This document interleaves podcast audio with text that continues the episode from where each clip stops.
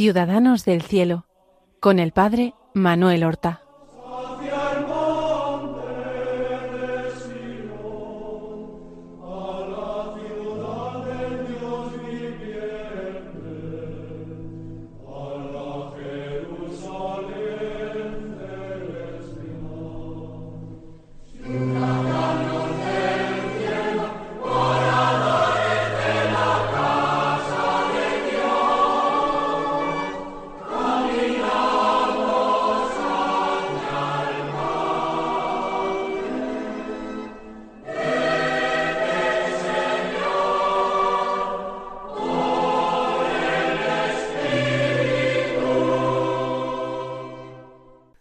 Buenos días, queridos oyentes. Damos comienzo a una nueva emisión del programa Ciudadanos del Cielo. Lo hacemos con la alegría que nos da el tratar con frecuencia y de cerca a los grandes santos que nos han precedido en este camino de fe en la Iglesia. Comenzamos el programa contentos de acercar a todos los oyentes las vidas y las virtudes de los ciudadanos del cielo, de nuestros hermanos los santos, que nos sirven de edificación y también son poderosos intercesores ante Dios. Llevamos un par de programas hablando de San Felipe Neri, aquel que fue llamado en vida Pippo il buono, Pippo el, bueno, por esa bondad suya, que no fue una pura bondad natural, que no fue ingenuidad para no ver el pecado y el vicio a su alrededor. Vivió en una Roma del siglo XVI, donde precisamente el pecado y el vicio eh, realmente eh, dominaban. Pero él supo vivir con la alegría y el humor que le caracterizaba todas las realidades, hasta los treinta y seis años como laico, viviendo entre los pobres. Recordemos en los programas anteriores como hemos hablado del oratorio festivo, con niños, con adolescentes, con jóvenes, que reúne, con los que juega, a los que enseña a cantar, a los que dirige, y en el tiempo de carnaval. Y de Pascua, en carnaval para apartarlos de los peligros y de las malas costumbres romanas, y en Pascua también para mostrar la alegría, organizar aquellas procesiones, peregrinaciones, excursiones. A las siete iglesias de Roma, las grandes basílicas, empezaban siempre por la de eh, Basílica de San Pedro, en el Vaticano, y luego esa peregrinación por las siete iglesias, con cantos, con oraciones, eh, tenían esa experiencia de fe y de cultura, porque conocían aquellos bellísimos edificios, aquellos templos dedicados a Dios, pero los que se juntaba la belleza de magníficos artistas que los decoraron o que los planificaron y construyeron y luego descansaban en algunos lugares, en algunas ocasiones en una viña de un amigo de, San Felipe, en otras ocasiones en otras casas de otros amigos, donde se daba la comida y luego la merienda, y se seguía rezando o hablando de santos y cantando. Y así uno y otro, y las personas más graves y, y sesudas también se sumaban con aquella chiquillería un poco harapienta en muchas ocasiones. Los había también hijos de la nobleza. Se sumaban hermanos todos ellos, atraídos por el carisma arrollador de Felipe Neri. La otra gran obra, el oratorio de los sacerdotes, no eh, el oratorio romano, no ya el festivo, sino la congregación del oratorio una idea genial y nueva, no hay una congregación religiosa, no hay votos, las únicas normas son las comunes a los sacerdotes diocesanos, pero hay una vida común que ayuda a progresar en virtud, a crecer en paciencia, en caridad, en generosidad, en olvido propio. Una congregación del oratorio que admitía a esa convivencia junto a sacerdotes, a aspirantes al sacerdocio o a seglares que querían convivir con ellos. Felipe era el superior, el superior general, sobre todo cuando aquello cuaja y se le da una, una norma eh, de vida y se, y se reconoce por la Iglesia. Le preguntaban cómo es que era tan obedecido, tan fielmente, con tanto entusiasmo por sus discípulos, cómo era tan obedecido. Y él decía, pues con su sonrisa socarrona, porque yo mando poco. Él no mandaba, él daba un ejemplo arrebatador de virtud y de evangelio encarnado, que se hacía verdaderamente atractivo. Hemos hablado también de su atención, sobre todo en su época de seglar hasta los treinta y seis años, pero después también. Atención a los enfermos y también a los peregrinos que iban a Roma a ganar jubileos, a visitar las basílicas romanas, a ver al Papa, pero que a veces se encontraban con una ciudad que sólo tenía de santa el nombre, y que era verdaderamente, eh, podríamos decir, parafraseando eh, al Evangelio, era verdaderamente cueva de ladrones, donde a veces los peregrinos eran despojados de sus pocas pertenencias y no tenían ni qué comer ni dónde echarse a dormir a cubierto. Él siempre los acogía. Cuando Felipe eh, fue a vivir en la iglesia de San eh, Jerónimo. Entonces los acogía allí mismo, en, en la misma iglesia, los hacía quedarse. Posteriormente, el Papa le ofreció, después de muchas persecuciones, ¿eh? porque él fue denunciado por envidiosos ante el Papa, y Paulo IV y la Inquisición en tiempos de Pablo IV lo persiguió y dudó de él, fue difamado y sin embargo sus comparecencias ante los jueces, ante los tribunales, estaba llena siempre de tanta humildad, de tanta dulzura, de tanto reconocimiento del propio pecado e incapacidad que desarmaba a todos sus jueces.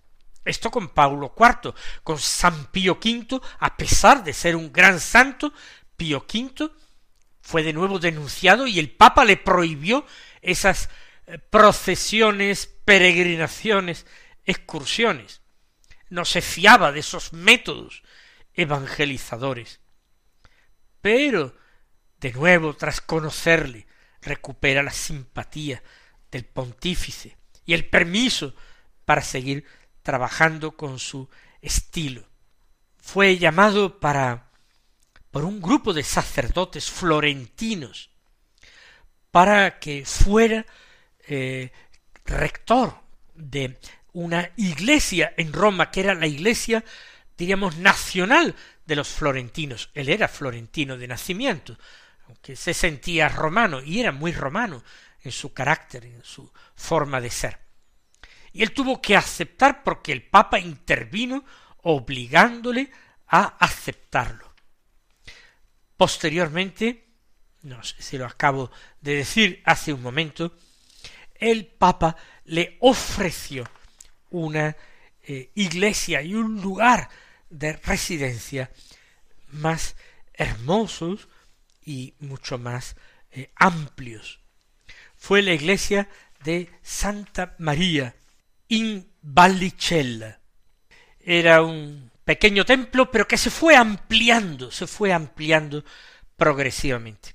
Y ahí se fueron a vivir muchos de sus discípulos de la congregación del oratorio, y aunque él le tenía mucho cariño a San eh, Jerónimo de la Caridad, donde había residido tantos años, donde había conocido a sus primeros discípulos, había emprendido sus primeras obras apostólicas, viendo que sus discípulos mayor, mayoritariamente marchaban allí a Santa eh, María in Vallicella se desplazó también en el año 1583. Allí vivió doce años más, hasta 1595 en que murió en aquel lugar, en Santa María in Vallicella. Sigamos hablando y viendo distintos tipos de trabajos. Se le atribuyen fenómenos místicos extraordinarios. Por ejemplo, levitaciones durante la oración. Se le atribuye también un fenómeno místico extraordinario en el cual su corazón habría sido dilatado para acoger tanta gracia y tanto amor. Una dilatación que luego algunos tratan de probar o demostrar empíricamente con unas costillas de su cuerpo que terminaron eh, torcidas o retorcidas. Eh, no, no sabemos si eso se debió al fenómeno místico o obedece a alguna causa natural. Y todo esto combinando lo más sublime y lo más humorístico. Por ejemplo, se le atribuye ni más ni menos que la resurrección de un muerto, de un chico, de uno de estos que le seguía en sus peregrinaciones, procesiones. Se llamaba Pablo y era hijo de un príncipe romano, el príncipe Máximo. Fue precisamente el año en que se trasladó a Santa María en Navicella, 1583. Supuestamente aquel adolescente que le había seguido con tanto fervor había muerto estando en pecado, teniendo un pecado quizás eh, de carne, y él, conmovido profundamente, estando siendo velado el cadáver, lo levantó, lo hizo hablar, lo recibió su confesión, le impartió la absolución sacramental, y luego aquel chico volvió a morir. Y junto a esto, como digo, de una sublimidad extraordinaria, sus ocurrencias. Por ejemplo, cuando le ponderaban a alguien por su riqueza, o cuando él veía a una persona que ponía tanto empeño en ganar más dinero o en tener mm, eh, lujos y vestidos y criados, pues él decía regocijándose cuántas cosas que yo no necesito. El Papa, para desagraviarlo por todas esas acusaciones y difamaciones que había sufrido y por la virtud tan extraordinaria que descubría en Felipe, quiso hacerlo cardenal de la Santa Iglesia. Y es conocido también aquella expresión suya, prefiero el paraíso. En definitiva, esa coherencia admirable de los santos. Prefiero el cielo, prefiero el paraíso, antes que entregarme a vanidades y ponerme en peligro de tentaciones que podrían poner en riesgo a ese alcanzar el paraíso. Cuando algunos lo elogiaban demasiado y ponderaban, por ejemplo, su espíritu de penitencia y decían que es que estaba ayunando demasiado, él de nuevo, con mucho humor, les decía no, es que tengo miedo a engordar. Esto es literal, lo decía, que no, es que no es, no es penitencia, que tengo miedo a engordar. Y recuerden cuando empezaba a juntar aquellos eh, chiquillos eh, pues realmente harapientos para llevarles a hacer sus peregrinaciones y sus visitas a la Santa Iglesia, les decía después entregados a sus juegos, sed buenos si podéis. Si podían con la oración de Felipe, si podían con la gracia a raudales que él atraía sobre sus vidas sus expresiones, ya digo, a veces de una gran sensatez también de un gran humor y alegría y no dar importancia a las cosas que hacía son eran proverbiales. siempre enseñaba y recomendaba a los suyos la virtud, pero con palabras muy sencillas y muy comprensibles. Cuando tenían un rato de oración en común y terminaba eh, el rato de oración, él les decía, amigos, la hora de la oración ha terminado, pero no ha terminado la hora de hacer el bien. Para él todo momento era el adecuado para hacer el bien, y ese tenía que ser el norte que tenía que guiar sus vidas, el deseo de hacer el bien. Conoció a San Ignacio de Loyola, no sé si lo he dicho ya en un programa anterior, y algunos de los otros grandes santos de la época, y todos ellos, los que le trataron o le conocieron más superficialmente, quedaron admirados porque era un personaje muy singular. Y junto con esa alegría, el pensamiento continuo de la muerte, del juicio, de la tentación diabólica. Eh, repetía muchas veces y convertía incluso en canto para sus niños. Todo es vanidad, vanidad de vanidades, todo es vanidad. Las palabras del libro del Eclesiastés y añadía, y a la muerte, que será? Tenía gran conocimiento a veces de cosas que no habían sucedido, y sabía discernir la presencia diabólica. Y sin ser exorcista, tuvo eso, un gran don de discernimiento para discernir lo que venía de Dios y lo que no venía de Dios. Y siempre, como él decía, mandando muy poco. Y así fueron pasando los años. Insensiblemente fueron pasando porque aparentemente Felipe actuaba siempre con la misma ilusión, energía, porque para él nunca terminaba el tiempo de hacer el bien. Una vez trasladado a la iglesia de Santa María y Navicella no fue distinto su género de vida, y eso que aumentaban continuamente los años y las responsabilidades. Eh, la congregación del oratorio quería extenderse a otras ciudades e incluso a otros países con su oposición. Él solo quería vivir sin, sin reglas especiales, como sacerdotes, sacerdotes diocesanos, fervorosos y, y buenos. Escribió el que quiere otra cosa que a Cristo no sabe lo que quiere.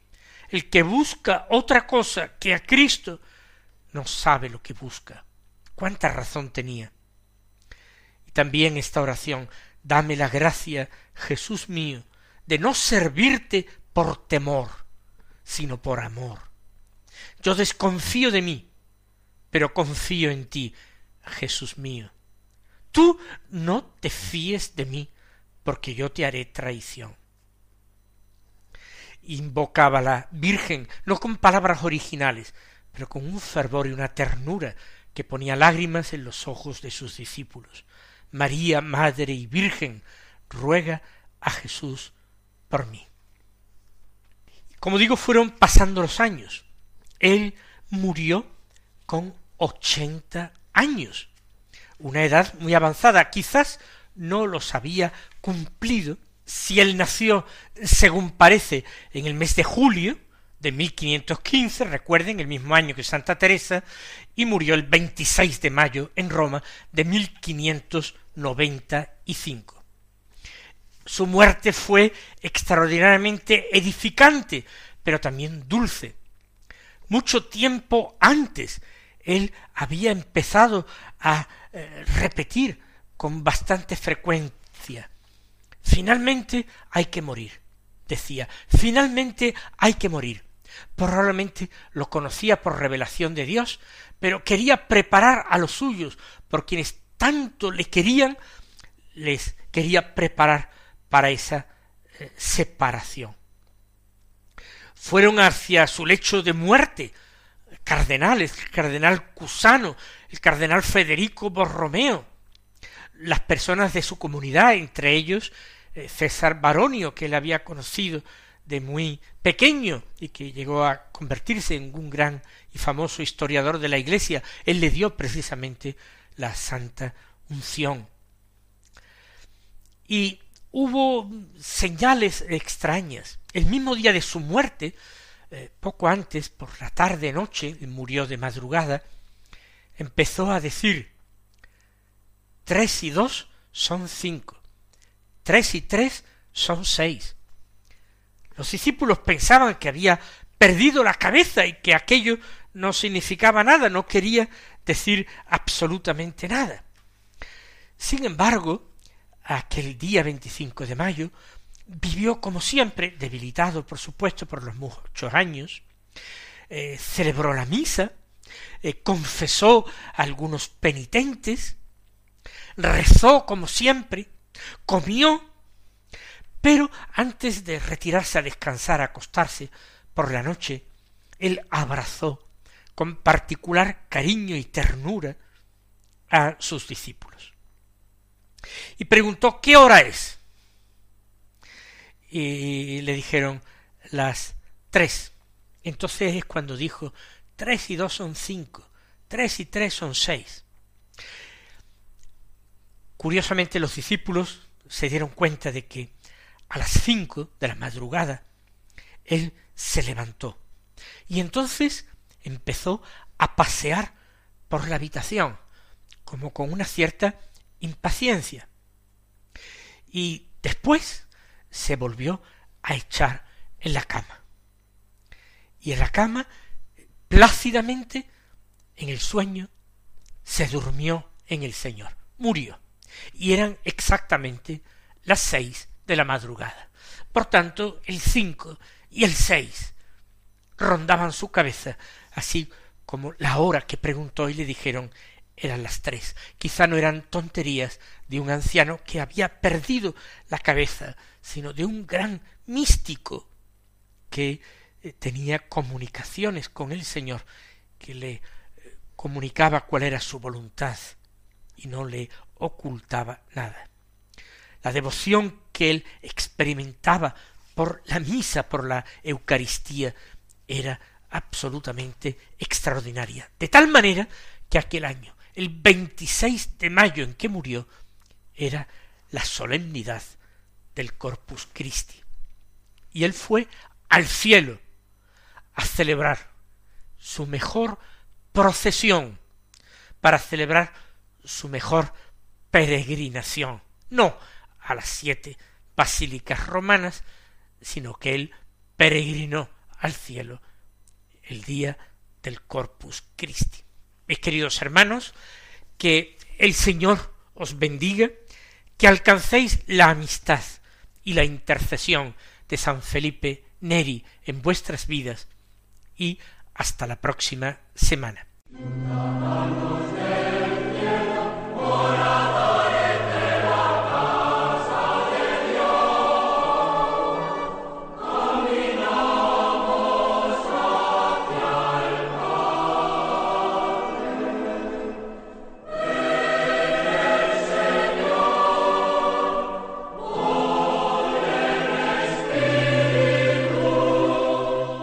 Han escuchado en Radio María Ciudadanos del Cielo con el Padre Manuel Horta.